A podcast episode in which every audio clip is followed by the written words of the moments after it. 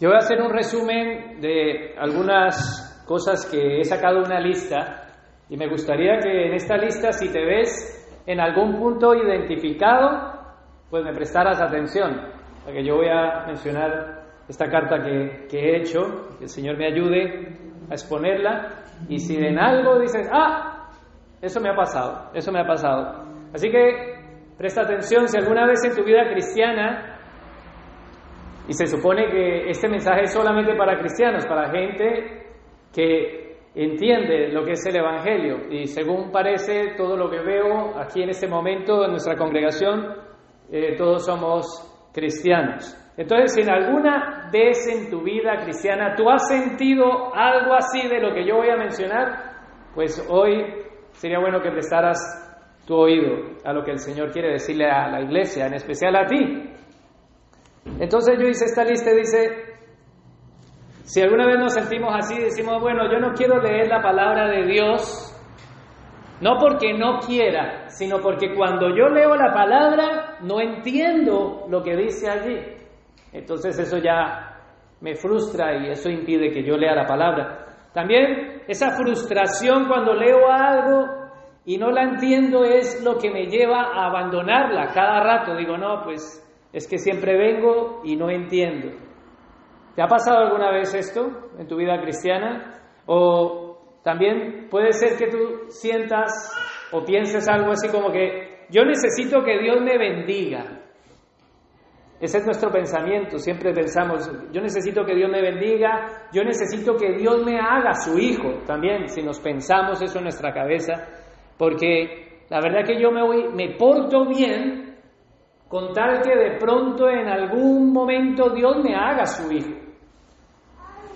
Porque yo estoy haciendo su voluntad y yo quiero que Él me haga su hijo. Pero también podemos pensar alguna vez que lo que está escrito en la Biblia son puros misterios. Eso únicamente la conocen personas a las cuales Dios quiere revelarse. Y eso no es para todo el mundo, esto es un misterio lo que está aquí. Eso es gente privilegiada. Entonces, si tú piensas eso, tú puedes pensar, yo creo que otros son los que deben de conocer la voluntad del Señor. Son privilegiados como Moisés. Moisés conoció los misterios de Dios. Noé, Abraham, David, Samuel, Isaías, los profetas, son gente que Dios eligió para mostrar esos misterios que están aquí, pero no no es escogido, yo no soy ese tipo de persona. Entonces siempre hay un anhelo en nuestra vida de ser como ellos. Ah, si yo fuera como David, yo haría salmos. Si yo fuera como Abraham o como Moisés, si yo tuviera la sabiduría de, Sal, de Salmón, iba a decir, la sabiduría, es que pienso tanto en el salmón que me hace mi esposa tan rico. Si yo tuviera la sabiduría de Salomón, wow, yo seguramente haría cosas porque si fuese como él, si fuese como Elías o como Eliseo, ¿recuerdan? Oh, Elías se fue en ese carro de fuego. Si yo pudiera pedir lo que Elías pidió de Eliseo, el, perdón, lo que Eliseo pidió de Elías, ¿recuerdan?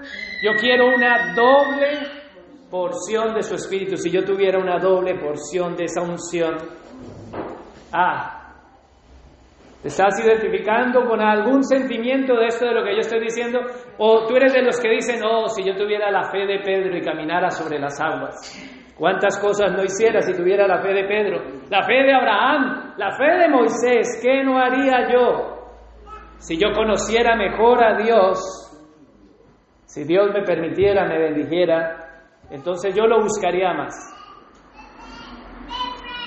Entonces, muchas veces nosotros queremos la bendición de Dios y queremos obtener la bendición de Dios. Decimos, bueno, yo me voy a portar bien para que Dios me bendiga. Entonces, me encantaría que Dios me llamara, como llamó a Samuel por la noche. ¿Recuerdan? Samuel, Samuel, que yo pudiera decir, heme aquí, Señor, habla, que tu siervo oye. Oh, si yo, si yo fuera llamado como Samuel, si yo fuera como los discípulos, si yo tuviera el poder de Dios obrando en mi vida, yo crecería más, yo estaría más seguro de todo lo que es la salvación. No tendría ninguna duda. Pero muchas veces dudo de la salvación, de la seguridad de Dios en mi vida. Dudo que soy hijo. Dudo que soy parte de su pueblo. Muchas veces dudo de que voy a ser raptado. Dudo que mi nombre, y le pido, como decíamos el domingo pasado, no borre mi nombre del libro de la vida. Vivo diciéndose. Y por eso no me olvido, porque si me olvido de pronto me borra. Si todas esas cosas son las que tú piensas. También decimos, Dios debería de darme más fe. Entonces, si Dios me da más fe, yo voy a hacer más cosas para Él. Y todo esto que estoy diciendo nos produce desánimo en nuestra vida. Porque nos vemos y decimos, en mí falta poder de Dios en mi vida. Veo a otros y digo, wow, mira el poder de Dios que hay en esas personas. Me siento un pobre espiritualmente. Mientras que otros veo a otros y digo, wow, mira cómo está bendecido espiritualmente, cómo crece. Pero yo no me siento bendecido. ¿Por qué no me siento bendecido? Porque muchas veces tengo que estar reprendiendo a Satanás. Porque la palabra cuando viene, después Satanás viene y me roba la palabra de mi corazón. Y lo único que hago es aplicar la sangre de Cristo, estoy reprendiendo a Satanás. Tengo dudas de mi alma porque Dios, digo, Dios lucha por mi alma contra los poderes de, de Satanás y tengo que estar reprendiéndolo, pero él me vive robando las bendiciones. Satanás me roba las bendiciones, Satanás me roba la palabra. Y lo único que sé es que Jesús tiene que reprender a Satanás. Entonces yo digo, en el nombre de Jesús, Satanás, yo te reprendo para que no me estés robando las bendiciones. Y siempre en mi vida cristiana, resumiendo todo esto que he dicho, si es algo de lo que he dicho, algo te, te salpica, también nosotros podemos ver hacia el lado y la iglesia no me llena. ¿Por qué no me llena la iglesia? Porque pues todo lo que he dicho, si todo eso es lo que estamos cargando, pues venimos aquí como nos vamos a sentir completos aquí en la congregación de los santos. Entonces, no hay alegría para alabar al Señor. Porque mira lo que estoy diciendo, qué alegría va a haber si esto es lo que sientes. Y lo único que puedo pensar es que mi situación que estoy viviendo es difícil. El Señor tiene que entender que tengo muchas aflicciones. Y entonces eso es una, un tropiezo para mí. Mi carga es muy difícil. Entonces, hermano, me gustaría que, que pensaras, hay algo de esto que he detallado. En algo puedo, pude haberte identificado, pude haber detallado esos sentimientos, esos pensamientos en tu vida. Entonces me gustaría que, que recordáramos un texto, que es en el libro que estamos en la predicación expositiva. Vamos a Efesios capítulo 2. Y hoy miraremos solamente el primer versículo de Efesios 2, pero terminaremos Efesios 1 donde lo dejamos. Así que abre tu Biblia y vuelvo a decir y hacer énfasis para escuchar este mensaje, si hay alguien que me está escuchando por las redes sociales, es importante que saques tu Biblia y te pongas a oírlo con la Biblia en mano. Si no, es mejor no perder una hora de tu tiempo y vayas a ver de la tele, porque necesita la Biblia. Y decimos que como iglesia aquí en nuestro contexto, de los que están en este momento presente, mirándome, qué guapo soy. Aquellos que todavía me miran, otros ya me están mirando con los ojos cerrados, se han, avanzado, se han ido muy rápido, hermanos, todavía no me miren con los ojos cerrados. Espera menos que pase, apenas llevo nueve minutos. Cuando lleve una hora, pues ya tendré misericordia, ya te puedo permitir que me mires con los ojos cerrados. Efesios capítulo 2, versículo 1 dice, mi hermana de ríe, Efesios 2.1, ¿qué dice? Nueva versión internacional, iglesia. Los que están despiertos, los dormidos, no dejémoslos ahí. En otro tiempo, otro tiempo, hermanos, iglesia. Entonces vamos a ver el paralelo el paralelo es que hay un tiempo y otro tiempo, ¿no? Y está diciendo en otro tiempo. Entonces yo he hecho una introducción de a ver si hay esto en ti. Pero la escritura dice, en otro tiempo tú cómo estabas. Es que no los escucho. Es que la mascarilla todavía como que les tiene oprimidos ahí. Estábamos muertos en transgresiones y pecados. ¿Cómo estabas? ¿Te queda claro? Entonces, como iglesia, los que creemos en la salvación, no creemos en, en un Jesús que está lanzando salvavidas. Y nosotros nos estábamos ahogando y Jesús, nosotros tiramos de la mano. No, no estábamos así. Esa no es la imagen que nos ofrece la palabra. La imagen que nos ofrece la palabra es, estás muerto. No podías alzar la mano, no te estabas ahogando, no estabas perdido, no eras una oveja perdida, no, estaba, eras muerto. no, no rellenemos y, y nos salgamos fuera de lo que nos dice la palabra. Muerto en delitos y pecados. Eso es como nos habla la palabra. Y sigamos leyendo el versículo 2, en los cuales, o sea, como estábamos, ¿cómo andábamos? Conforme a los poderes de este mundo, se conducían según el gobierno de las tinieblas, según el espíritu que ejerce su poder en los que viven en desobediencia. Entonces los muertos tienen un espíritu. Ese espíritu es el poder que domina sobre el mundo o no. Y es el espíritu dominante de las tinieblas. Pero está haciendo el paralelo. Estábamos en esas circunstancias. Ahora ya no está ese poder ni ese espíritu. Y tampoco estamos muertos. Ese es el paralelo. Y ahora ya con esto presente, vamos a ir a ver cómo está un muerto, para, para que nos quede bien claro que ¿Cómo es muerto? Vamos allí, deja tu separador en Efesios capítulo 2, déjalo ahí por favor, bueno, si tienes el móvil no. Y ahora vamos a Mateo, Mateo capítulo 13. Mateo capítulo 13, versículo desde el 11. Bueno, tenemos que leer desde el 10 porque si no el 11 se nos aparta el contexto. ¿Lo tienen, iglesia? Dice Mateo 13:10, los discípulos se le acercaron y le preguntaron, ahora, ¿qué, ¿por qué le están preguntando? Porque no puedo leer todo el texto, préstame atención, por favor. El Señor está hablando en parábolas y todos se quedan perdidos de las parábolas.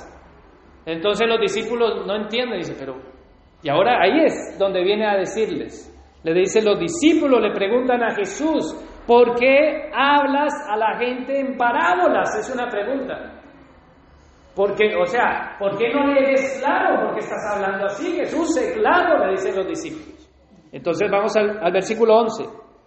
A ustedes se les ha concedido conocer los secretos del reino de los cielos, pero a ellos no.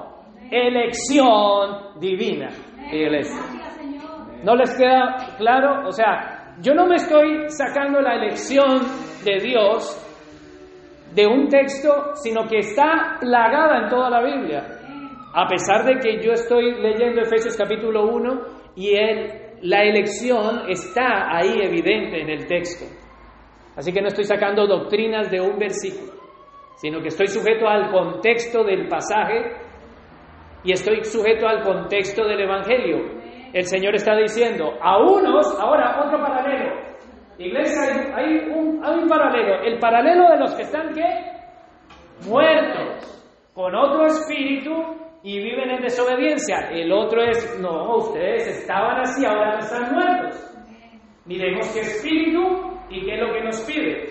Pero ahora hemos ido al capítulo 13. El contexto de Efesios 2.1 es la elección. Y ahora dice, unos no se les da a revelar, a estos muertos no se les enseña los secretos. A estos les hablo en parábolas, pero a ustedes se les ha dado para revelar los secretos del reino de los cielos. Versículo 12, vamos, al que tiene, se le dará más. Y tendrá como en abundancia. ¿Ves? ¿Cuál es el que tiene? El que no está muerto. El vivo. ¿Y qué le darán? ¿Poquito?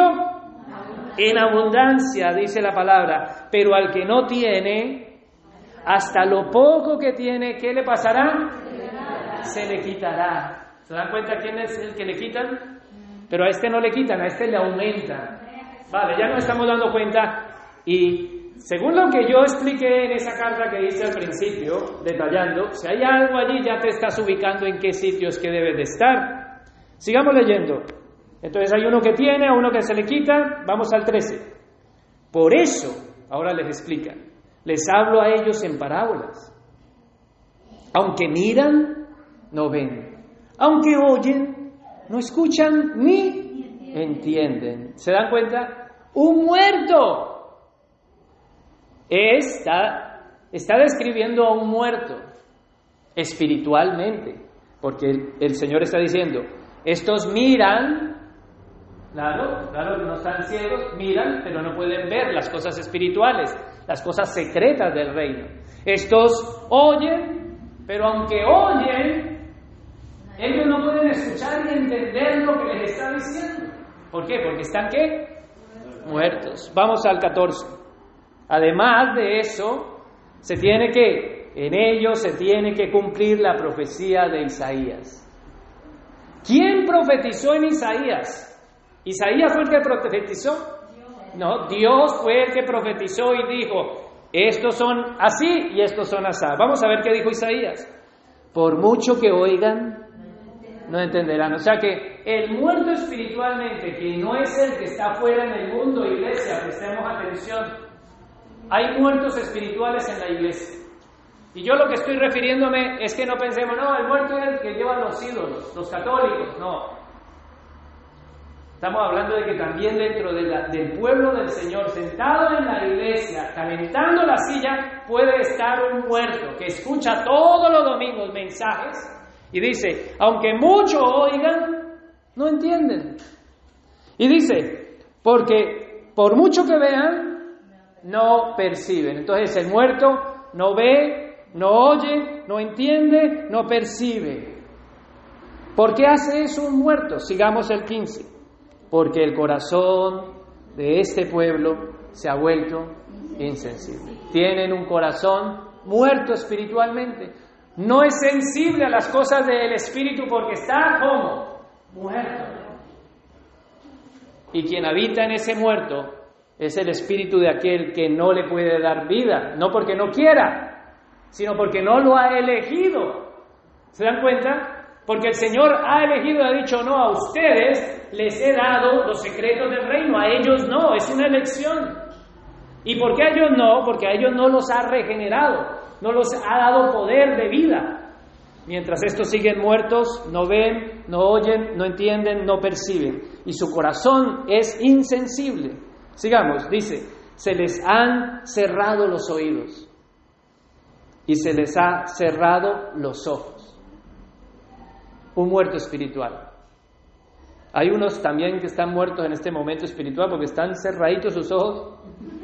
veo de lo contrario, ahora ve el paralelo. ¿Cuál es el? Entonces, la, Biblia está llena de paralelos que tú debes de empezar a leerla y entender, bueno, aquí me está diciendo de uno, aquí me está diciendo de otros, ¿para qué te lo dice? Pues para que te ubiques en donde estás. No para llenarte la cabeza de sabiduría, sino que diga, a ver, esto es lo contrario que es. Vamos a ver lo contrario. ¿Qué es lo contrario? De lo contrario, verían con los ojos, o sea, ven, oyen con los oídos y entienden con el corazón. Cuando eso entienden con el corazón, el contraste es, son sensibles. Entienden lo que están oyendo. Sigamos. Y como ellos oyen, como ellos ven, como ellos entienden con el corazón, ellos qué hacen? Se convierten y entonces allí es cuando Dios los sana. Entonces vemos que en la salvación, en la salvación, Dios estábamos como muertos. ¿Hicimos algo? ¿Levantamos la mano? ¿Oímos? entendimos, ejercimos fe, algo, entendemos la voz de Jesús del llamado, ¿no? Entonces Él a ese muerto espiritual lo, nos regeneró. Y ahora estamos regenerados, oímos, entendemos, somos sensibles y nos convertimos a Él. Pero la salvación no hiciste nada. Pero cuando Él te salva, tú te tienes que convertir al Dios de tu salvación. ¿Quiénes se convierten a Dios? Los que han sido regenerados, salvos. Los que tienen el Espíritu de Dios se tienen que convertir a Dios. Porque ellos oyen, porque ellos entienden y ellos son sensibles. Entonces se da cuenta, hermanos, que estos por mucho que oigan no entienden. Por mucho que, que estén viendo no perciben. Leen la Biblia y no perciben, no entienden. Son insensibles. Cierran sus ojos rápido, no quieren oír. Pero sin embargo, qué gran bendición lo que Dios nos ha dado. Dios ha obrado con poder en nuestras vidas. Y ahora volvamos a Efesios, que es el capítulo, y yo tendría que introducir aquí. Vamos a Efesios, capítulo 1, que es donde quedamos, versículo 15. No, pero perdón, no podemos irnos de allí. Me he adelantado mucho. Vuelve allá a Mateo, porque aquí el apunte decía 15 y, me he ido. 13, 13 ¿qué estábamos? Mateo 13, 15. Y se conviertan, y yo los sano. ¿Cómo quieres ser sano, iglesia? Para que tú seas sano, antes de ser sano, o sea que hay procesos en las cosas del Señor. Primero Dios te tiene que dar vida. Levantarte de muerto. Ahora que te levantas de muerto te faculta con ojos, con oídos, con un corazón, pero ahora tú te tienes que convertir a Él con lo que Dios te ha dado a ti, la capacidad. Y ahora, cuando tú te conviertes, es cuando Dios te sana, te empieza a sanar en tu vida espiritual. O sea que hay una responsabilidad en el creyente que ha nacido de nuevo, es convertirse al Dios de su salvación. No se puede convertir un muerto no se, hasta que no sea vivificado, regenerado, recreado, tenga un nuevo nacimiento. ¿Cómo estaba Nicodemo cuando se acercó a Jesús? ¿Cómo estaba? Muerto. Le dijo Jesús, ¿qué le dijo nuestro Señor? Tienes que nacer de nuevo. ¿Qué? Nacer de nuevo. O sea, ¿qué me está diciendo? El paralelo, lo contrario, nacer, estás muerto. Tienes que nacer. ¿Cómo se hace eso? Solamente Dios puede hacerte nacer de nuevo. Qué gran bendición tenemos, iglesia. Nos ha hecho nacer de nuevo, pero hay una responsabilidad. Te tienes que convertir al Señor de tu salvación. Versículo 16 de Mateo 13, 16 dice, pero dichosos los ojos de ustedes, porque ven, y sus oídos, porque oyen. Bienaventurados nuestros ojos, Hemos sido bendecidos. ¿Cómo estás? Bendecido, porque oyes y ves. Sin embargo, ¿recuerdan cómo introduje el mensaje? ¿Cómo te sentías si en, algún, si en alguna de estas cosas que dije al principio te identificaste? Nuestros ojos ven, nuestros oídos oyen. Y eso nos hace bendecidos. Versículo 17, porque les aseguro que muchos profetas y otros justos que anhelaron ver lo que ustedes ven, pero no lo vieron, y oír lo que ustedes oyen, pero no lo oyeron. ¿Por qué? ¿Porque somos mejores? Porque estaban muertos. Y también, no solamente porque estaban muertos, sino porque no era el tiempo en el que Dios iba a revelar esto que es la iglesia del Señor. Era un misterio. Sigamos viendo el 18. Escuchen. Y ahora viene la explicación, versículo 18. ¿Por qué? ¿Qué le dice escuchen? Cuando él le dice escuchen. Escuchen. Si le dice escuchen, ¿qué estaba diciendo de estos que estaban muertos? Que no oíran. Ahora Jesús le dice a sus discípulos, escuchen. Entonces, iglesia, tú tienes que oír. Y no puedes decir que no, no puedes oír porque se te ha facultado de oír. Y los que tienen un nuevo nacimiento pueden oír la voz de su Señor. Y el Señor les dice, escucha. Y no podemos decir, ah, no, es que el Señor no fue claro, es que yo no entendí, es que eh, a mí no me quedó como muy clara la cosa, porque entonces estás detallando entre los muertos. Sin embargo, dice la Escritura, escucha lo que significa la parábola del sembrador. Los que han nacido de nuevo entienden los secretos del reino de los cielos. Los que han nacido de nuevo entienden la palabra, escuchan la palabra y es abierta la palabra a sus ojos. Pero no, no, no es para una clase élite, para el pastor, para los líderes, para las maestras de la escuela dominical, no. Para los músicos, no. Es para todos aquellos que hayan sido nacido de nuevo. Para todos. Entonces esto no es solamente para unos, porque la única diferencia que hay es en un muerto y en un vivo espiritualmente. ¿En dónde estás? ¿Entre los muertos? ¿Entre los que no escuchan? ¿Entre los que dicen, ay Señor, no, no, es que yo no, yo no escuché, yo no entendí?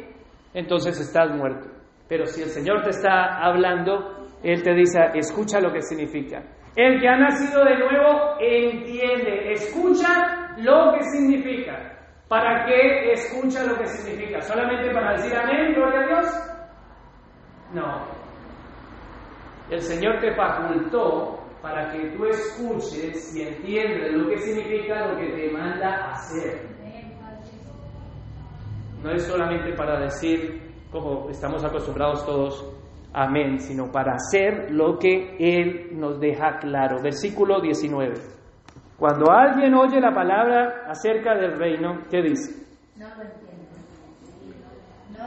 Y no la entiende. ¿Quién es el que no la entiende? ¿De quién hemos dicho que no la entiende? El que está muerto. Entonces, este muerto oye la palabra, es que la oye, claro que la oye. Pero ¿qué le pasa a ese muerto? No la entiende. Por más que, le estén haciendo con plastilina y le estén predicando con dibujitos, porque ahora hay una gran forma de, evangelización, ¿no? Y, y no la entiende. Puede decir amén y no la entiende. ¿Qué le pasa a ese? ¿Viene quién? El maligno y le arrebata lo que sembró en su corazón. Esta semilla es la sembrada junto al camino. Entonces, ¿a quién es que le roba Satanás la palabra? ¿Al que ha sido nueva criatura o al que está muerto? Entonces, ¿por qué nosotros estamos pensando muchas veces a... Es que Satanás me roba la palabra de Dios. Y como que tenemos que apretar, ay, yo la cojo, la carne, que no se me olvide, que no se me olvide.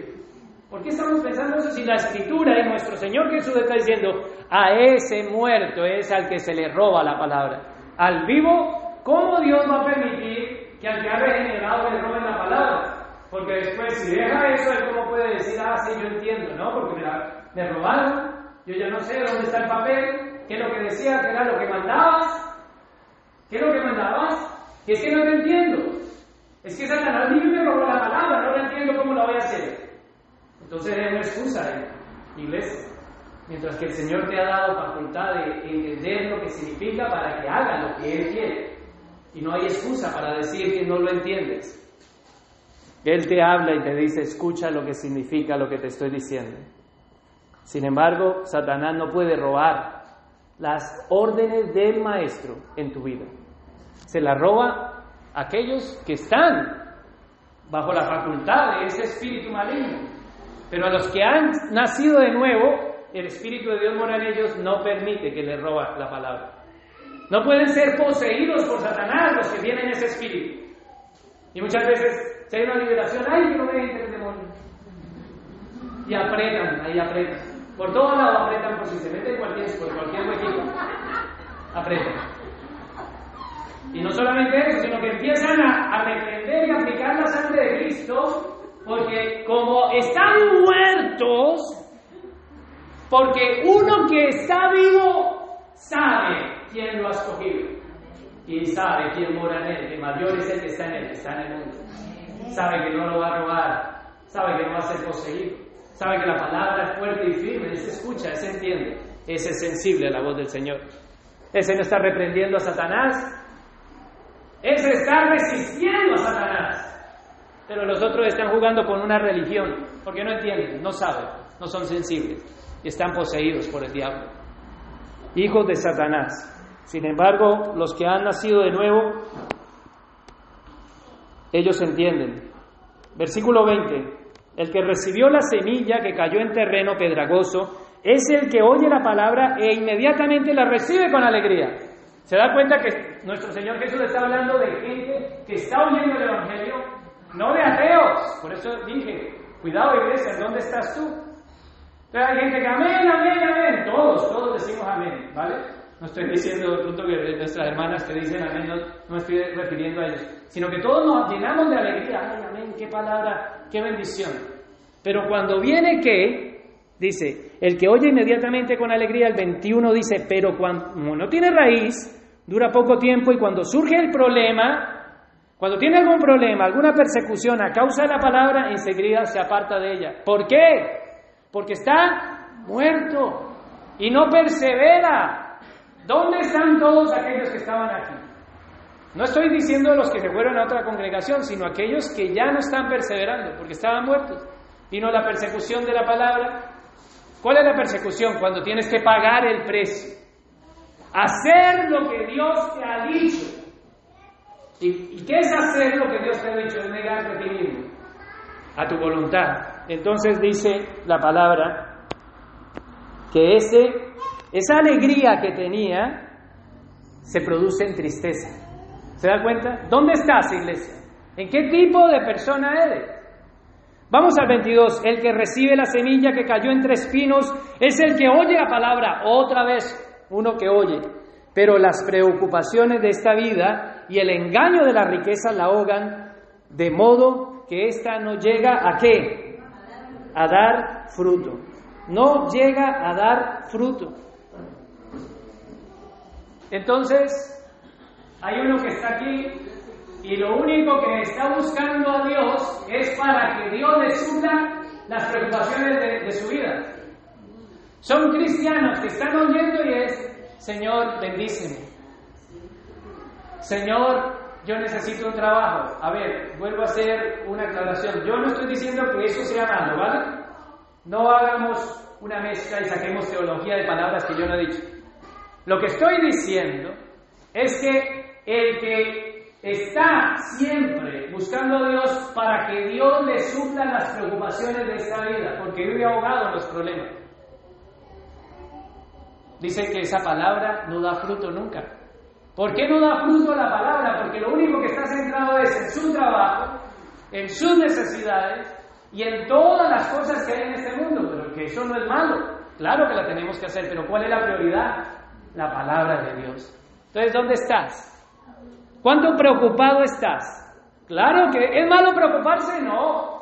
El problema es cómo estás usando esas preocupaciones. Porque Él dijo, en el mundo tendréis aflicciones. ¿Y a dónde vamos a llevar? Él dice, en el mundo tendréis ansiedad. ¿Dónde llevamos la ansiedad? Echad toda vuestra ansiedad Humillaos pues bajo la poderosa mano de Dios y Él os exaltará cuando fuere el tiempo. Humillaos. Entonces, el que ha nacido de nuevo, sus preocupaciones las está alineando la voluntad del Padre. No, yo tengo que llevarlas al Señor. Claro, está preocupado, sí, pero no está ahogado porque Él está gozoso. Sigamos viendo.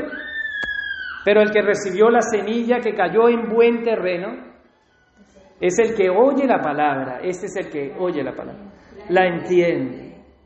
Este sí produce una cosecha a 30, a 60 y al 100 por uno. ¿Ves lo contrario? El que oye la palabra del reino, este la entiende. Entonces, ¿qué nos dice la palabra? Que hay uno que no entiende la palabra, pero hay otro que sí entiende la palabra. Hay uno que oye con alegría, y está feliz, pero cuando viene la persecución se aparta, no persevera. Y hay otro que por las preocupaciones de la vida no trae fruto, pero el que es buena tierra, ¿qué tiene que traer? Fruto. El que es buena tierra trae qué? Fruto. El fruto no lo vamos a producir nosotros, obviamente. Eso en el contexto de la Biblia no es que yo voy a producir el fruto del amor, el fruto de la paciencia, eso no se produce, los frutos del Espíritu los produce el Espíritu, pero tú iglesia, tienes que trabajar y sembrar en esos frutos.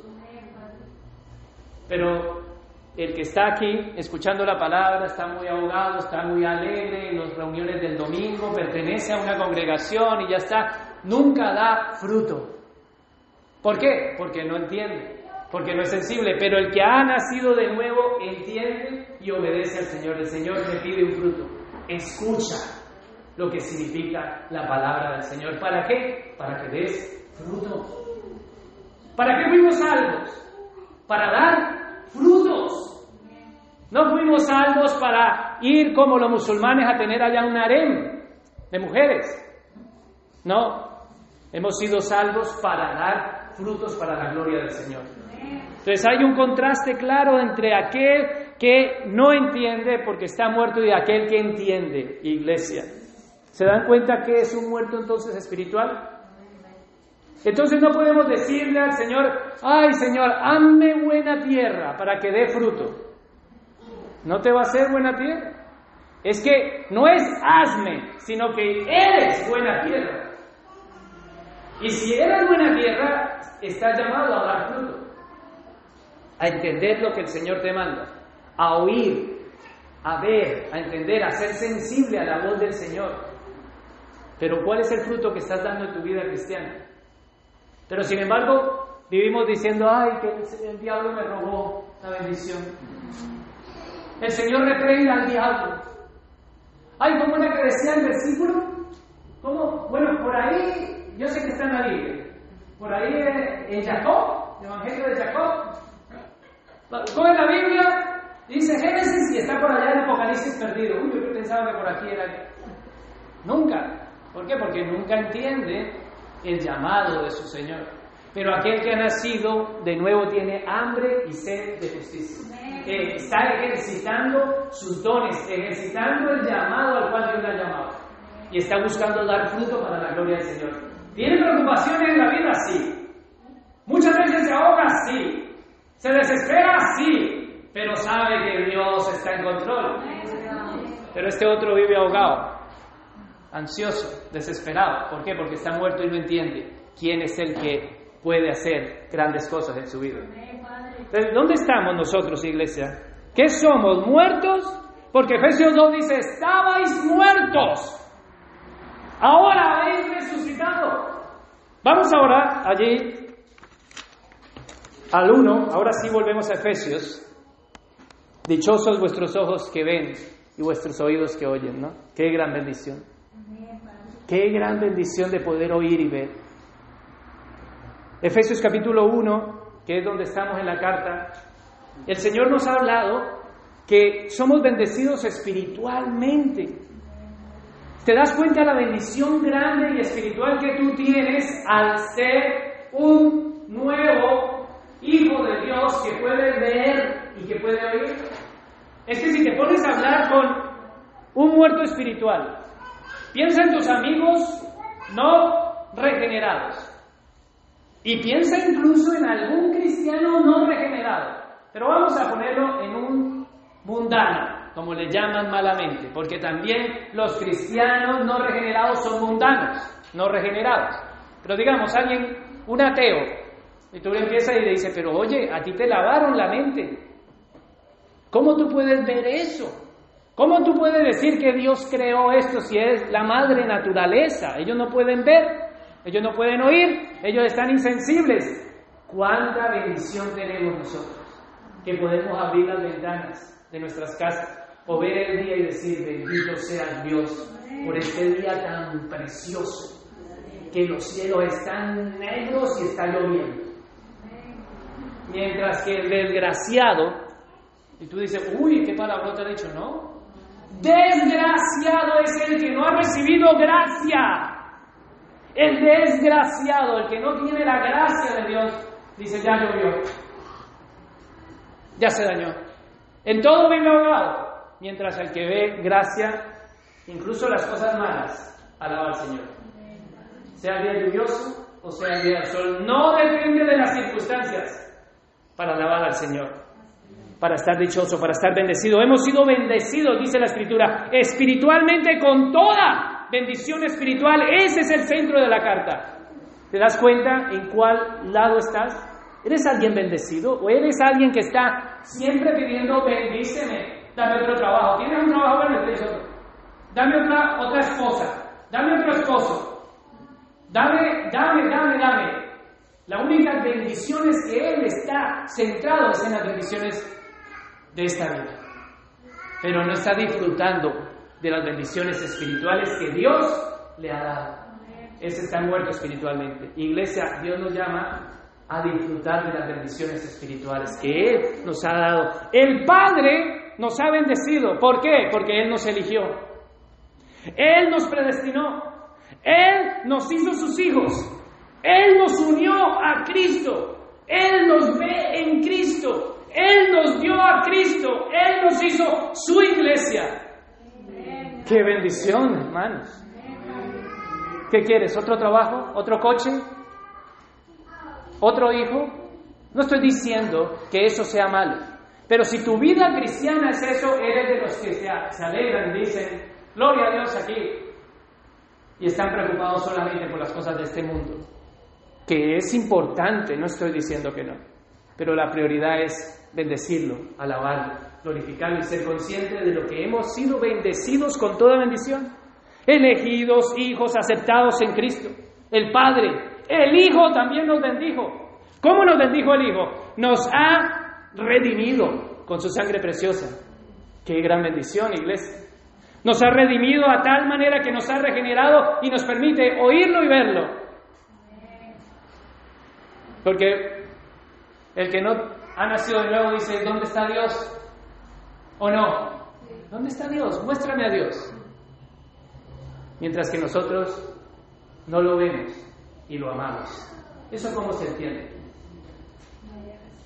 Nosotros no caminamos por vista, sino por fe. Ellos son ciegos, nosotros vemos por fe, no por vista. ¿Qué tipo de cristiano eres, iglesia? Dios te ha bendecido, el Padre te ha bendecido, el Padre te ha elegido, el Padre te ha predestinado, Él te ha hecho su Hijo, Él te ha aceptado en Cristo, el Hijo te ha redimido, el Hijo te ha hecho su esposa, el Hijo te ha perdonado, el Hijo te ha hecho su pueblo, su esposa. Qué gran bendición, bendecidos en toda bendición espiritual. El Padre me bendijo, el Hijo me bendijo y el Espíritu Santo también me bendice. ¿Cómo? Pues Él nos ha sellado con el poder glorioso de su Espíritu Santo en nuestras vidas. Bendito sea Dios y Padre que nos ha bendecido con toda bendición espiritual. Tenemos una garantía de que somos elegidos predestinados. La garantía de su Espíritu Santo que mora en nosotros. Pero aquel que no ha nacido, que no me quede en el rato. No tiene garantía. No borre mi nombre del libro de la Biblia. Reprende a Satanás que no se me mete y vive apretando por todo lado. Vive, vive aplicando sangre por todo lado. Vive con temor mientras que aquel camina en bendición y en comunión con su Padre entiende que ha sido bendecido en todo en Cristo Jesús. Y está en lugares celestiales su bendición. Entonces, iglesia, esas son hasta el momento las bendiciones que hemos visto el domingo pasado. Ahora vamos a introducirnos en más bendiciones, a ver más bendiciones. Vamos ahí a Efesios 1.8, donde me quedé. Efesios capítulo 1, versículo 8. ¿Qué dice?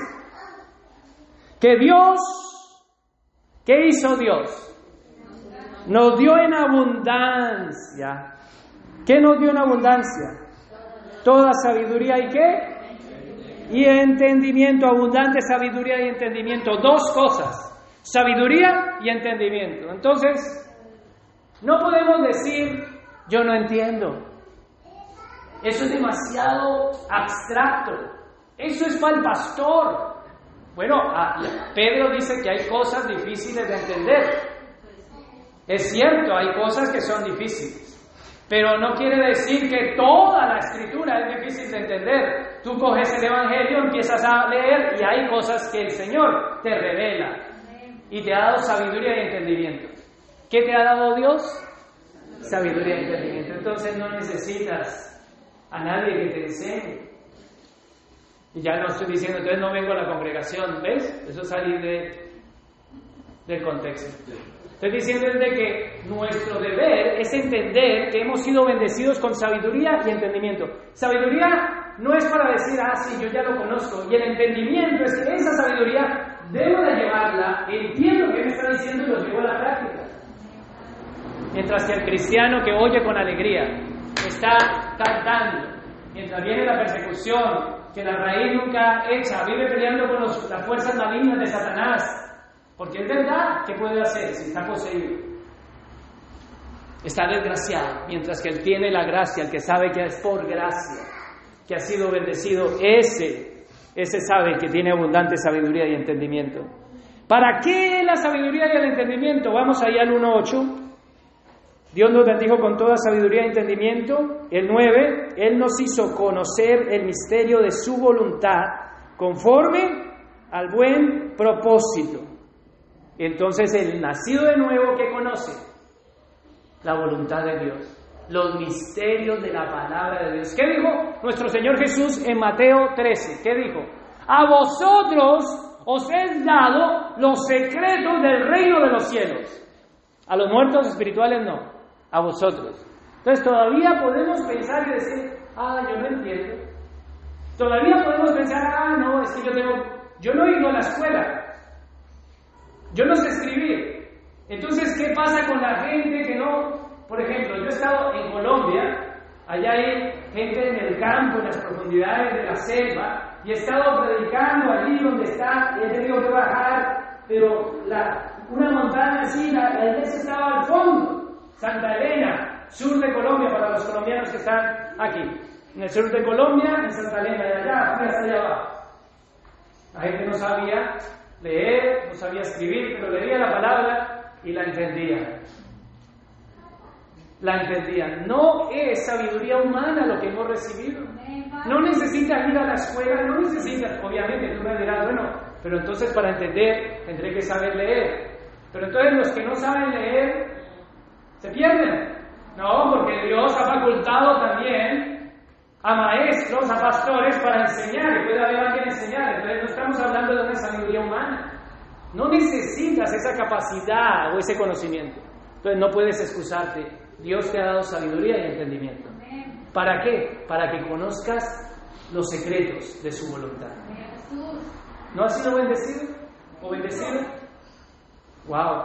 Que el Dios de la gloria se revela a tu vida el Dios de la gloria se ha revelado a nosotros. ¿Para qué? Para que nosotros recibamos una herencia. Vamos allí al, 10. Para es el propósito, llevarlo a cabo cuando se cumpliera el tiempo en reunir todas las cosas, tanto en el cielo como en la tierra. 1.11. En Cristo fuimos hechos qué? Herederos, pero pues fuimos predestinados según el plan de aquel que hace conforme a los designios de su voluntad, a fin de que nosotros que hayamos puesto nuestra esperanza, o sea, los que hemos creído en Cristo, seamos para qué, iglesia? Para alabanza de su gloria. Iglesia, ¿entiendes para qué ha sido levantado entre los muertos? Para alabanza de la gloria del Señor. Para que des frutos dignos de arrepentimiento. Para que vivas para la gloria de Dios. Pero el que está muerto espiritualmente, él piensa que Él es el que escoge al Señor. Él piensa que la salvación se pierde. Él piensa que Él tiene que hacer cosas para que Dios lo haga a su Hijo. Mientras que Él que ha nacido de nuevo entiende que es que Él está perdido, que la salvación es por gracia y que no hay nada bueno que haga que pueda ser dentro de ese llamado. Porque el llamado está en el Señor. La salvación es del Señor. Es por gracia, por Él, para Él y en Él, para que solamente Él reciba la gloria. Entonces aquel que ha recibido esta sabiduría y este entendimiento, se quita toda la ropa. Dice, mira, desnudo, no tengo nada. Nada traje y nada me llevaré. Aquí estoy, Señor. Él aquí, Señor. Habla que tu siervo escucha. ¿Entendemos, iglesia, que somos? Siervos y siervas del Señor. Pero mientras que estos quieren es que Él sirva. ¡Ah, Dios! Mira esta preocupación. Y su relación con Dios no es para su gloria. Los frutos que busca es, oye, responda, oye, mira, mi papá está enfermo, mi mamá está enferma, yo estoy enfermo, todos están enfermos, mira el trabajo, mira, y esa es su relación con el Señor, mientras que aquel tiene a su papá, a su mamá, tiene problemas de matrimonio, tiene de todo, pero él vive para la gloria del Señor. Entiende que eso no se lo va a quitar nadie. Iglesia, para la alabanza de la gloria del Señor. ¿Pero dónde? Allá. Este, que está muerto espiritualmente y cree que es espiritual, este dice, cuando allá se llame a lista, yo allí voy a cantar, por toda la eternidad.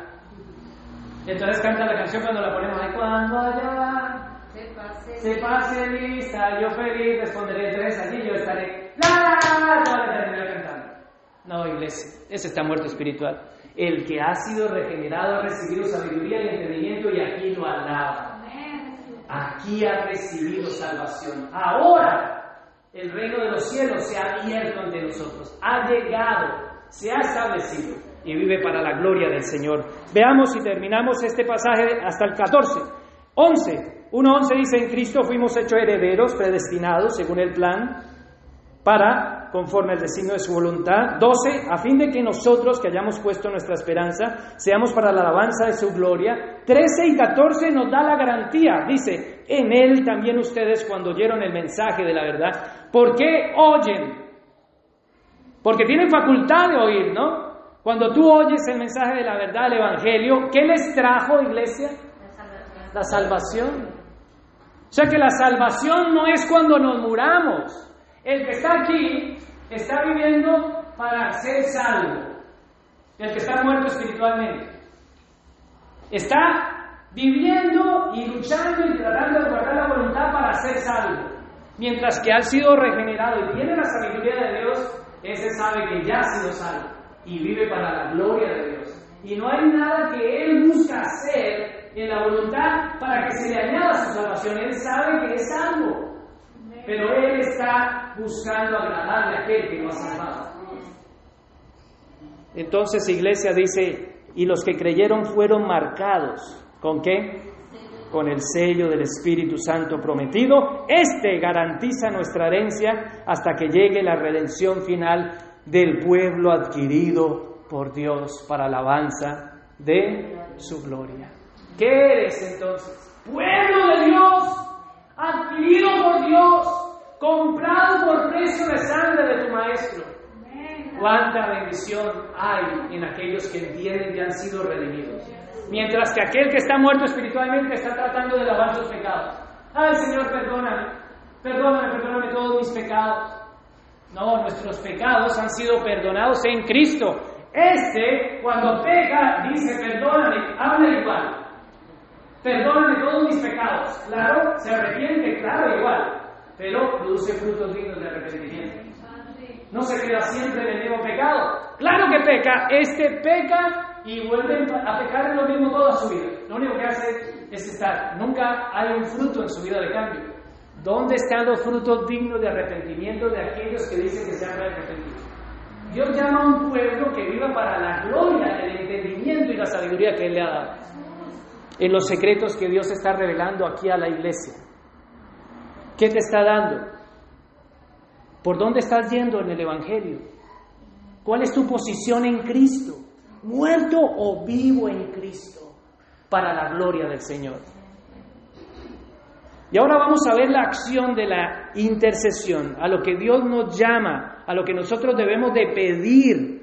Y por eso yo necesitaba hacer este énfasis para que no me malinterpreten lo que viene ahora a continuación. Vamos a leer desde el 15. Dice, y esto ya es nuevo en el mensaje de hoy, porque lo que he dicho anteriormente era para reforzar lo que dije el domingo pasado.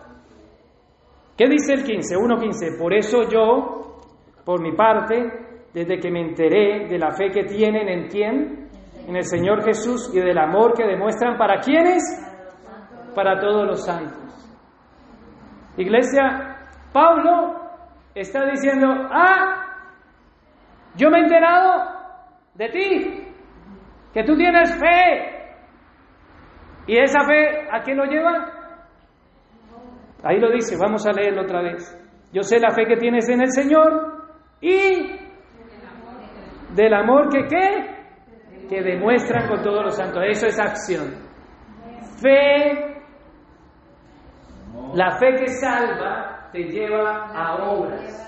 Pero aquel que es religioso y tiene un evangelio como los católicos romanos, son evangélicos romanos todavía. Y entonces ellos tienen fe, amén, amén. Ay, sí, yo amo a todos, pero ¿dónde están las obras? ¿Dónde están las obras que demuestran a sus hermanos? Mientras que aquellos que tienen la fe salvadora demuestran amor para con sus hermanos. Pablo lo está haciendo. Pablo dice, cuando yo me he enterado de esto, que tienes fe, que tienes amor, pero mira lo que hace también. 16. No he dejado de dar gracias por ustedes a recordarlos en qué. ¿Qué hace Pablo? Oh, Pablo ora. Pablo ora. ¿Cómo está tu vida de oración? Porque aquí lo que estamos viendo es que hay un muerto espiritual que dice que sigue a Dios, que oye la palabra, que se alegra, que dice alabaré, alabaré, y que vive con unas guerras espirituales y de todo. Mientras que hay otro que dice la palabra, que ha salido de esa muerte a vida espiritual que oye, que entiende, que tiene sabiduría, que tiene el Espíritu Santo de Dios, que es sensible, pero que va en fe y en obras en su vida. ¿Qué tipo de cristianos somos? ¿Cómo está nuestra vida espiritual en oración? Porque este ora y este ora. Pablo está entre estos, obviamente. Y dice, yo no paro de darle gracias a Dios por su fe. Yo no paro de darle gracias a Dios por su elección. Yo no paro de alabar al Señor por las maravillas que está haciendo en sus vidas. ¿Ese es el tipo de oración que estás haciendo por tus hermanos? ¿O es el tipo de oración, Señor, por favor, llévatelo? Ya no lo aguanto más. Por favor, que caiga un rayo y nos parta. No, como Juan. No, Juan no decía eso. ¿Cuál es el tipo de oración de Pablo? Bendito y alabado sea el Dios y Padre de nuestro Señor Jesucristo, que les ha dado fe, que les ha dado sabiduría, que les ha dado entendimiento, que les permite ver, que les permite oír, que son sensibles a la voz. Bendito sea Dios que está trabajando en ustedes. Eso es la alabanza, la oración que hace Pablo. Pero esa es la oración tipo que tú estás haciendo. ¿O están cargadas las oraciones tuyas de todas tus preocupaciones? Es que entras a la gracia de la oración, porque ya no hay un lugar, porque a estos que no conocen el Evangelio dicen, Señor, vengo al lugar más santo. Y hacen como, como un prosélito de, para entrar al lugar del Señor. Entonces empiezan, ay Señor, perdóname, ay, y tal, tal, después, ¡guau! Una chillada. Yo no estoy diciendo que llorar es malo, yo lloro, Estoy diciendo del muerto espiritual, ¿vale? No me... Porque este también, este muerto, este vivo espiritual también llora. Pero estoy diciendo que este hace un procedimiento para venir a la presencia del Señor, ah, Señor, como que lo quiere enredar, pero detrás de su intención es la preocupación, ah, Señor, y no te olvides de, de ayudarme con esto. El, el propósito de venir a la oración es las preocupaciones de aquello que lo está ahogando. Mientras que aquel que ha nacido de nuevo siempre viene con alabanza y gratitud. No tiene un prosélito porque sabe que tiene a un sumo sacerdote sentado a la diestra. Viene en el nombre de Jesús. Este apenas está en el lugar santo. Este yo vengo al lugar santo y después entra al lugar santísimo. ¡Ay! Este tiene miedo. Mientras que aquel entra con libertad y dice, ah, Padre. Él tiene una comunión. Y como Él tiene una comunión, vive alabando al Señor y cuando viene una circunstancia llora como es. Señor, estoy preocupado. Mira lo que me está pasando, Señor. Pero aquel que vive con las preocupaciones del mundo no oye, no entiende y solamente busca a Dios para satisfacer sus necesidades. Sin embargo, este busca al Señor, aunque no haya nada que le esté faltando. Tiene tiene trabajo, tiene familia está totalmente, pero no se olvida de su Señor. Ese viene a alabar al Señor todos los días. Señor, bendito sea tu nombre. Bendito. Y si no quiere nada, ese viene a buscar al Señor también. Ese dice, aunque la higuera no florezca, ni la pides, no haya fruto con todo. Yo alabaré al Señor. En abundancia y en la riqueza, todo lo puedo en Cristo. Él está lleno, completo en Él. Mientras este cristiano está ahogado, ¡ay! Sus problemas. Señor, no te apiado de mí, no me miras. No tiene alabanza, oración. Dice la escritura que ese que ha recibido sabiduría y abundancia revienta, porque el 1.3 dice bendito y alabado y glorificado sea mi Dios y Padre, que me ha bendecido con toda bendición espiritual. Ese está consciente que es un bendecido. Ese de allí es un maldecido, un desgraciado, uno que no le ha venido la gracia, pero el que vive en la gracia revienta en alabanza a pesar de que esté siendo apaleado, a pesar de que esté siendo, sufriendo presión o pérdida. Igual puede estar allá como estaban eh, los discípulos y, los dos en el seco, habiendo sido azotados por el Señor. Oye, ¿te acuerdas de ese, ese cántico? Y empiezan a alabar al Señor. Y ahí el Señor envía la liberación con los desánimos. Y si no la envía, sino que viene verdugo y te corta la cabeza como Juan el Bautista. Bendito sea el nombre del Señor. Sea que esté nuestra cabeza en el seco, o sea que tengamos que poner la cabeza en el plato, por, como Juan el Bautista. ¿Cuál es el tipo de oración en medio de las dificultades, en medio de las pruebas? ¿Cómo vamos a responder a las pruebas? ¿Qué tipo de tierra eres? ¿Te estás ahogando o eres una tierra que produce fruto? que aunque viene la dificultad, viene tu mujer y te dice, oye, maldice, te dice como cualquiera fato has hablado. Dios dio y Dios quitó con todo, bendito sea el nombre del Señor. Mientras que aquella cristiana vino y dijo, oye, ¿no era que eras tú muy, muy bueno? Maldice y muérete. ¿Se dan cuenta qué tipo de cristianos somos? Las circunstancias van a venir. No sabemos. Esta semana casi cae un misil en un lugar que podía haber desatado una reacción nuclear y no sabemos cómo estaría Europa en este momento. En cualquier momento puede cambiar nuestra historia. Y sin embargo nuestros hermanos de Ucrania siguen alabando al Señor. Sus casas habrán sido destruidas, habrán perdido familiares, estarán llorando destrozados pero confiados en Él. Nosotros no sabemos cómo terminaremos en nuestra historia, pero Dios ha escrito nuestra historia. Él nos ha predestinado con un propósito y la iglesia tiene que responder a ese propósito. La oración que hace Pablo es, Señor, yo te doy gracias por aquellos elegidos, no por los otros. El mismo Señor Jesús también hizo una oración, no está mal orar así. Y está alabando al Señor por eso. Pero ahora entra, después de alabar al Señor, ahora sí pide. Pero estos de aquí entran despidiendo. De lleno ahí. ¡Eh! Dios pues, manda tus ángeles. ¿O no han visto esos blasfemos? Se me han perdido las joyas. Necesito aquí una legión de ángeles que me busquen las joyas. Activo los ángeles. Blasfemos. Mientras aquellos son siervos postrados, diciendo, Señor, ¿cuál es tu voluntad para mi vida? ¿Cuál es tu voluntad? Bendito y alabado sea tu nombre, Señor. Aunque la higuera no florezca ni la vida se haya fruto con todo, yo te alabo, Señor. No sé qué circunstancias tenga, pero yo te alabo. Esto es lo que dice Pablo. Pablo está en la cárcel. Entendamos el contexto. Pablo está diciendo, bendito sea el Señor por mis hermanos que están allá afuera. Él está en la cárcel dispuesto a morir prontamente. Y ese es el contexto que nosotros debemos de entender, que seremos atribulados, seremos perseguidos por el nombre de Cristo. ¿Cómo vamos a alabar al Señor? Ahora Pablo entra en una petición. Iglesia, escucha y entiende. Versículo 1, 17. Pido, porque ya dio gracias, ya recordó a sus hermanos. Ahora el 17 entra a hacer una petición al Señor. Pido que el Dios de nuestro Señor Jesucristo, el Padre glorioso, ¿se da cuenta cómo habla de Dios? Pero los cristianos, papito Dios, ¿qué pasa? No hay generación. Ya es un... ¿Qué pasa, colega?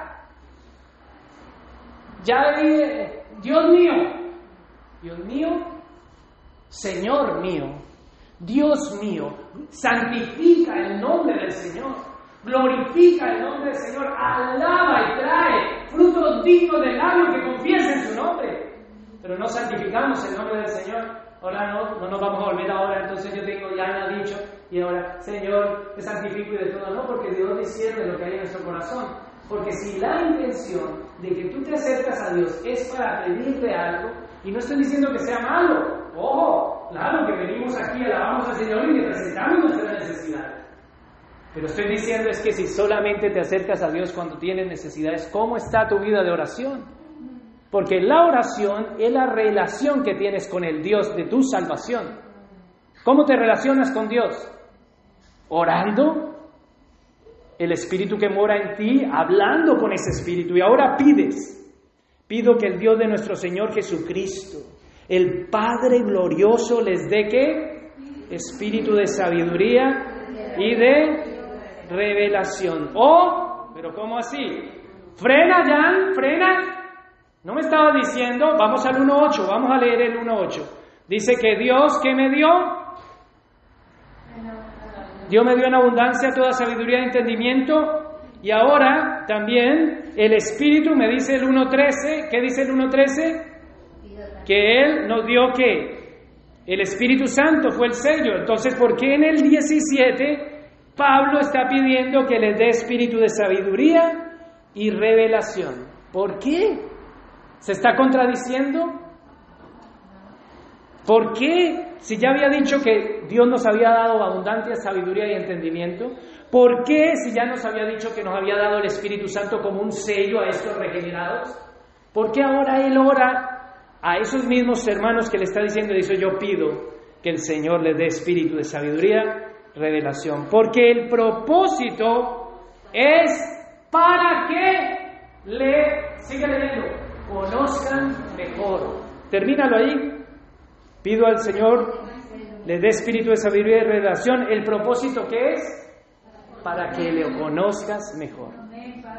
Entonces no está pidiendo iglesia que le dé el Espíritu Santo.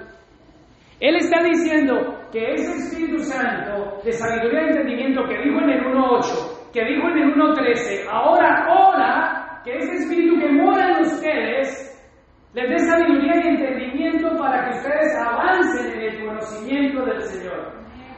Porque nadie que cuando es pasado de muerte a vida, ¿recuerdan? ¿Hay alguno de nosotros que llegó y el Señor lo regeneró y ya sabía todo? No, hemos tenido que oír la palabra, escudriñar las escrituras, congregarnos, tener discipulados, leer la Biblia, esforzarnos o no, para conocer y Dios nos está diciendo que debemos de orar. Primero, en acción de gracias. Segundo, ¿en qué? En pedirle que queremos conocer más. Conocerte mejor. Pero hay algunos cristianos que no pasan del Salmo 23. El Señor es mi pastor y nada me faltará. Aunque aún haya de sombra de muerte. El que habita bajo el abrigo de... ¿ah? ¿Cómo era? Ah, del Altísimo, sí, del Altísimo. Bueno, de Papito Dios. Y nos hablan de los salmos de los católicos. Mientras que el Señor nos está diciendo que debemos de orar en acción de gracias.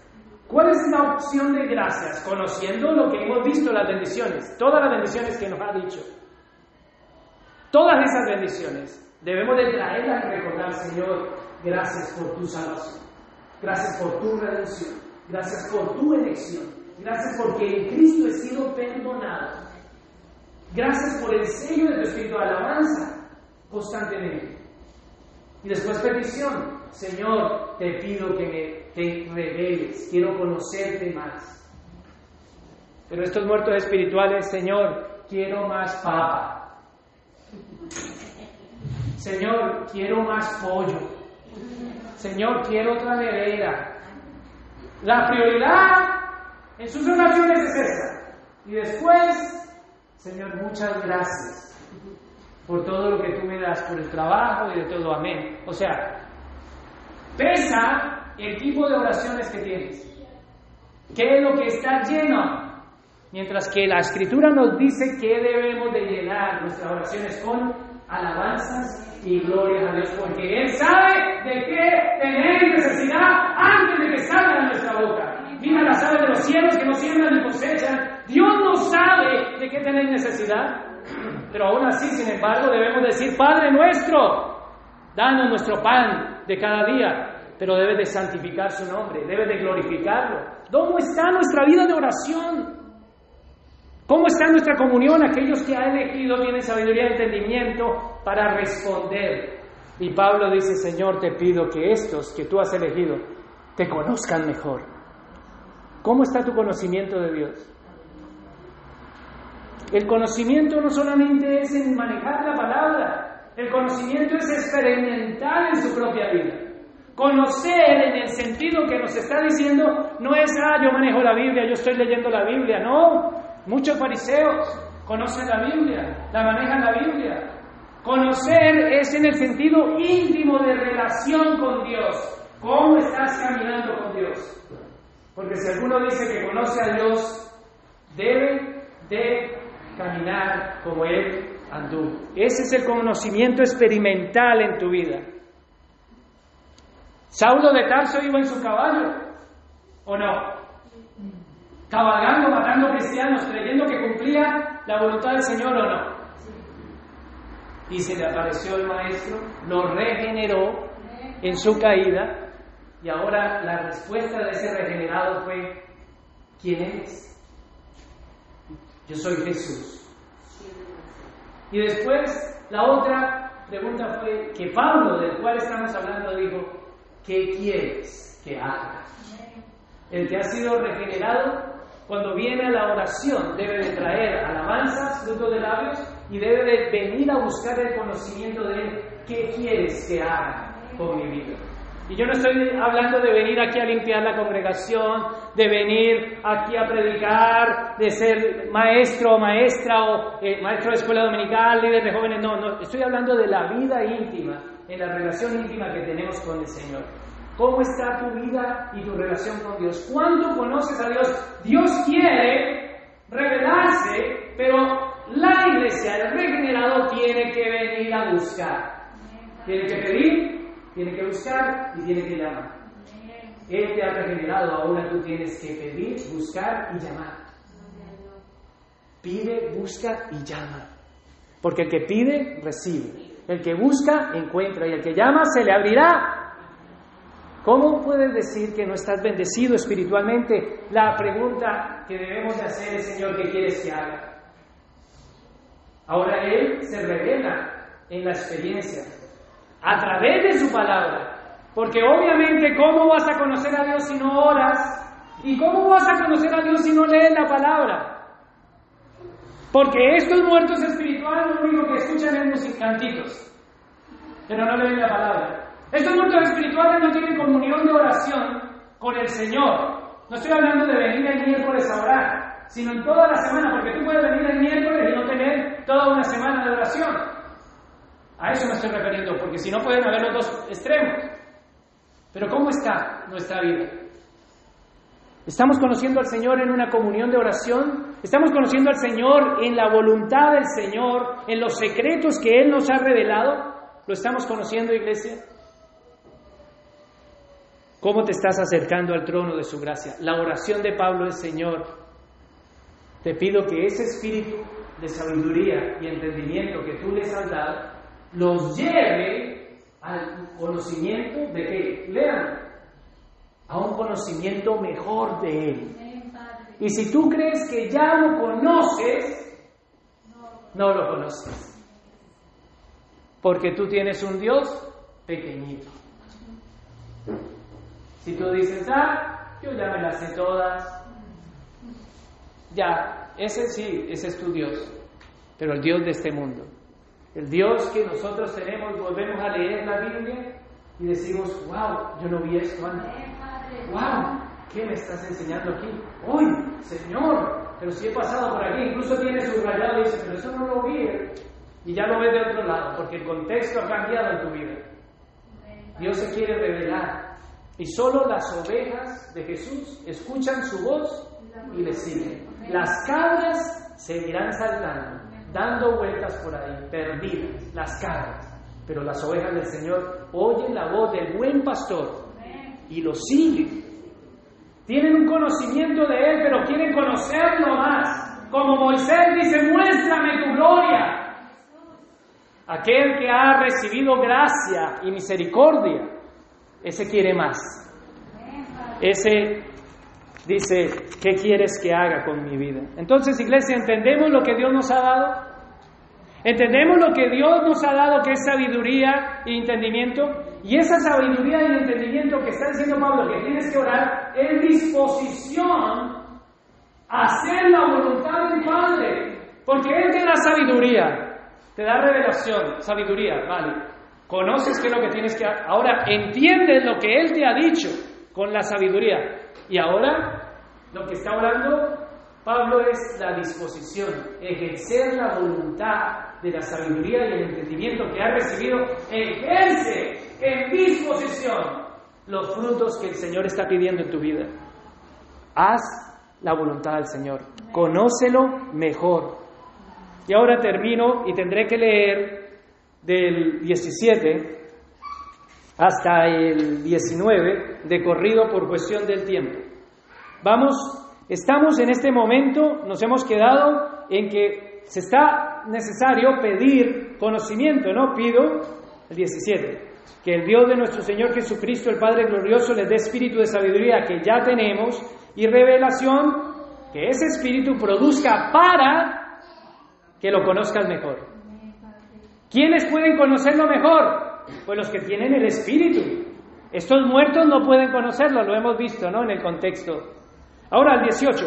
Pido también que les sean iluminados los ojos del corazón para que sepan a qué esperanza Él los ha llamado. ¿Tú sabes para qué Dios te ha llamado? Entonces, nosotros podemos haber sido regenerados, podemos tener el espíritu de sabiduría y entendimiento, pero no estamos ejerciendo la voluntad del Padre, buscando el conocerlo mejor. Ahora ya no me estoy hablando del muerto espiritual, estoy hablando del, del regenerado. El regenerado tiene que buscar conocerlo mejor a Dios y tener disposición a cumplir su voluntad y lo que acabamos de leer es entender para qué Dios te ha llamado. Y no estoy hablando de decir, ah, ¿será que Dios me ha llamado para ser pastor? Ayer mi, mi hijo Estefan me preguntaba eso, ¿no? Me decía, ay, ¿cómo hago? Y le dije, porque él decía, ¿cómo hago yo para, para ser líder de jóvenes, para enseñar? Y le dijo, hijo, eso no te corresponde a ti. Si Dios te llama, lo hará, porque no es el que quiere, sino al que Dios elige. Entonces toda presunción es desbaratada y tiene que disponerse para él. Pero el llamado a adorarlo y alabarlo es para todos. No estoy hablando del llamado al servicio en, una, en un ministerio. Es porque nosotros decimos, ah, es que Dios llama solamente al pastor y a esa gente para hacer. No, el llamado de Dios que Dios ha hecho y te ha elegido desde antes de la fundación del mundo en tu vida. Dios te llama. Escucha lo que significa la parábola del Señor y entiende. Dios pone disposición, Él pone el querer, pero el hacer está en ti. ¿Qué estás esperando? ¿Que venga Gabriel y te empuje? ¿Que venga el arcángel Miguel y te empuje? No, iglesia, debemos de levantarnos y servir a nuestro Señor. Orar y responder para qué tú me has llamado. Estás en el trabajo sabiendo que tú eres un llamado, un elegido, y aquí algo, para algo Dios me tiene aquí. ¿Cuál es el propósito? Y, y cuando tú ves la oportunidad, dices, ya entiendo para qué Dios me tiene aquí. ¿Para qué Dios te ha llamado en tu vida? ¿Para qué Dios te ha llamado en tu esposo, con tu esposa, con tus hijos? Y en tu propia vida. Y aquí es la oración de Pablo. Y esa debería de ser nuestra oración. Primero en alabanza, segundo en decirle, Señor, quiero conocerte mejor para saber qué es lo que quieres que haga. Y tercero, Señor, yo respondo a tu llamado. Te levantas y dices, Señor, soy un llamado tuyo, soy un elegido tuyo. ¿Cómo estamos orando? ¿Cuál está, ¿Cómo está llena nuestra vida de oración? Sigamos y termino. 17. Desde espíritu de sabiduría, conocimiento mejor de Él. 18. Pido también que sean iluminados los ojos del corazón para que sepan la esperanza que los ha llamado. ¿Conoces tu llamado? ¿Cuál es la riqueza de su gloria y herencia en los santos? Es saber lo bendecido que estás. Y el que sabe cuán bendecido, que es un agraciado porque ha recibido gracia, no es un desgraciado. Porque Satanás viene a querer enseñarte y decirte que eres un desgraciado. Pero el que entiende que no, lo resiste, dice, yo he recibido gracia del Señor. Yo soy un llamado. Yo soy un escogido, yo soy un elegido. Ah, ¿cómo puedes decir que tú eres un hijo de Dios? Porque eso ya no se dice, ¿sabe? Ya nadie puede decir yo estoy completamente seguro que soy hijo de Dios. Un día hablando con un testigo de Jehová, por aquí cerca, y le digo, yo soy hijo de Dios. Y dice, ¿cómo puedes estar seguro? Estoy totalmente convencido por el Espíritu de Dios que mora en mí que tiene el Espíritu de Dios, pero sin embargo los desgraciados tienen que ir a que le pongan la mano para recibir el Espíritu Santo. Y les obligan, hablan lenguas, así, ya hablaste, despachado. Cuando el Espíritu de Dios lo da es Dios, a quien Él quiere. Nosotros somos los que hemos recibido gracia y paz. Y su Espíritu Santo mora en nosotros, iglesia. Bendito el Dios y Padre de nuestro Señor Jesucristo. Responde al llamado, iglesia. ¿Tú oyes y tú entiendes lo que el Espíritu de Dios dice a la iglesia? ¿Dónde están los frutos dignos de arrepentimiento? ¿Conoces ya a Dios? ¿Ya se terminó? ¿Ya se acabó tu vida espiritual? ¿Estás lleno? ¿Estás plácido? No. El que está regenerado y está en esta posición no está completo nunca. Está completo en Cristo, pero siempre quiere más. Muéstrate, Señor quiero más de ti en mi vida. Ese sabe que es rico espiritualmente, este es un pobre espiritual. Este vive, ay, Satanás me robó la bendición. Yo salí bendecida de la iglesia, entré, mi marido empezó a pelear y Satanás me robó la bendición. Me robó la bendición Satanás, ya, la perdí. El que es hijo de Dios no pierde la bendición, a pesar de que tenga un conflicto con su esposa, apenas o su esposo el que es bendecido por el Señor, nadie lo puede maldecir. Porque Él ha determinado bendecirnos. Y no mañana, sino que ya hemos sido bendecidos en Cristo Jesús. Y los que saben que son bendecidos en Cristo Jesús viven de una manera diferente. Viven en oración, viven buscando el conocimiento del Señor, viven respondiendo al llamado, viven dando gracias por la herencia de los santos. Y el 19, otra cosa que debemos de pedir, y me quedan seis minutos. ¿Y cuán incomparable es la grandeza de su poder a favor de quienes? De los que creemos. ¿Cuál es ¿Qué es lo que se efectúa en estos? El poder de Dios está obrando en nuestras vidas. Sin embargo, estos muertos espirituales están diciendo, Señor, dame poder del Espíritu. Yo necesito poder, yo no puedo, Señor. Que tu poder, que tu poder. Y viven luchando contra las fuerzas del maligno también. Centrados en esas guerras espirituales y lógicas. Mientras que aquel que ha recibido sabiduría y entendimiento entiende que el poder de Dios está en él y que el poder de Dios actúa en beneficio de él. Sea que le pase algo malo, dice, todo obra para bien, conforme al propósito de Dios para aquellos que hemos sido predestinados. Todas las cosas le ayudan a bien a los que el Señor escogió. Todas las cosas. Y dice, ¿cuál es tu propósito aquí, Señor? ¿Qué quieres que entienda aquí, Señor? ¿Cuál es el llamado? ¿Cómo debo de responder en estas circunstancias que estoy viviendo? Iglesia, el poder de Dios lo tenemos a nuestro favor. Dice que el poder de Dios actúa a favor de los que creen.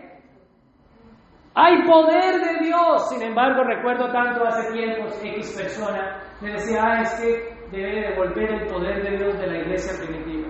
Ese era un muerto espiritual. No tiene poder. Dice, bueno, pero es que ¿dónde está el poder? ¿Dónde está la liberación de los demonios aquí en la iglesia? Me decía. ¿Dónde, dónde están las sanidades? ¿Dónde está el poder de Dios?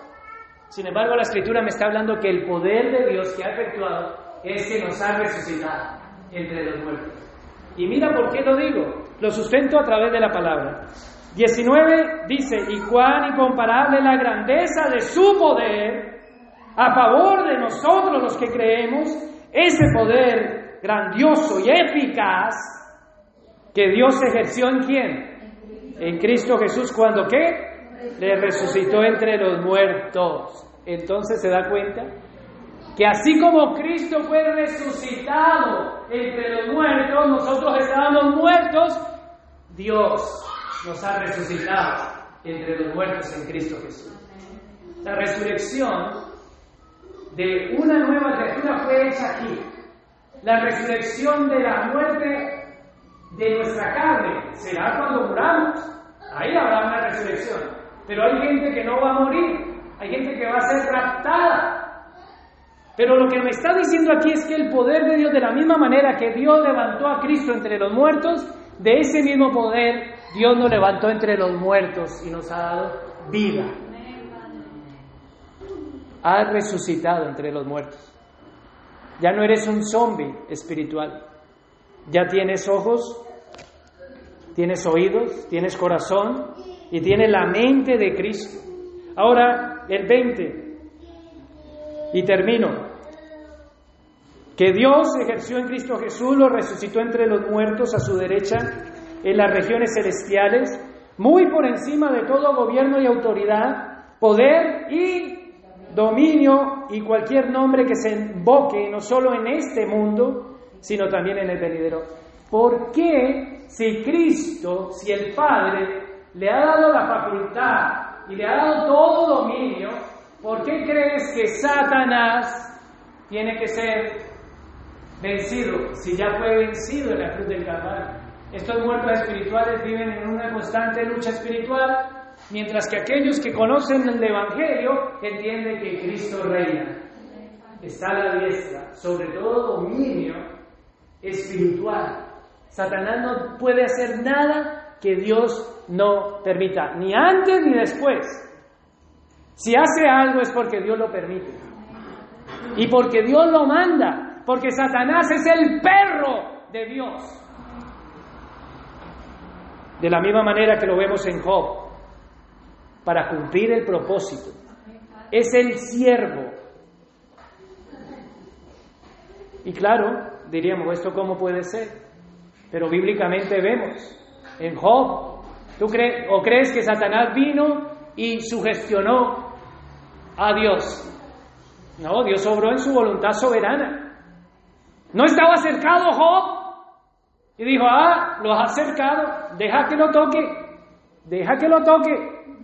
Y cuando Satanás viene a pedirte para que tu fe sea aprobada, le di, pide permiso a Dios para tocar a sus enemigos. Y dice, déjame que lo toque. Como pidió a Pedro, déjame que zarandee a Pedro. Y también te pide a ti y me pide a mí. ¿Cómo vamos a responder? Pero el poder de Dios actuó sobre nosotros. Bendito y alabado sea nuestro Señor, iglesia. Cristo reina sobre todo dominio y poder. No tenemos que estar peleando contra Satanás, sino resistir al enemigo.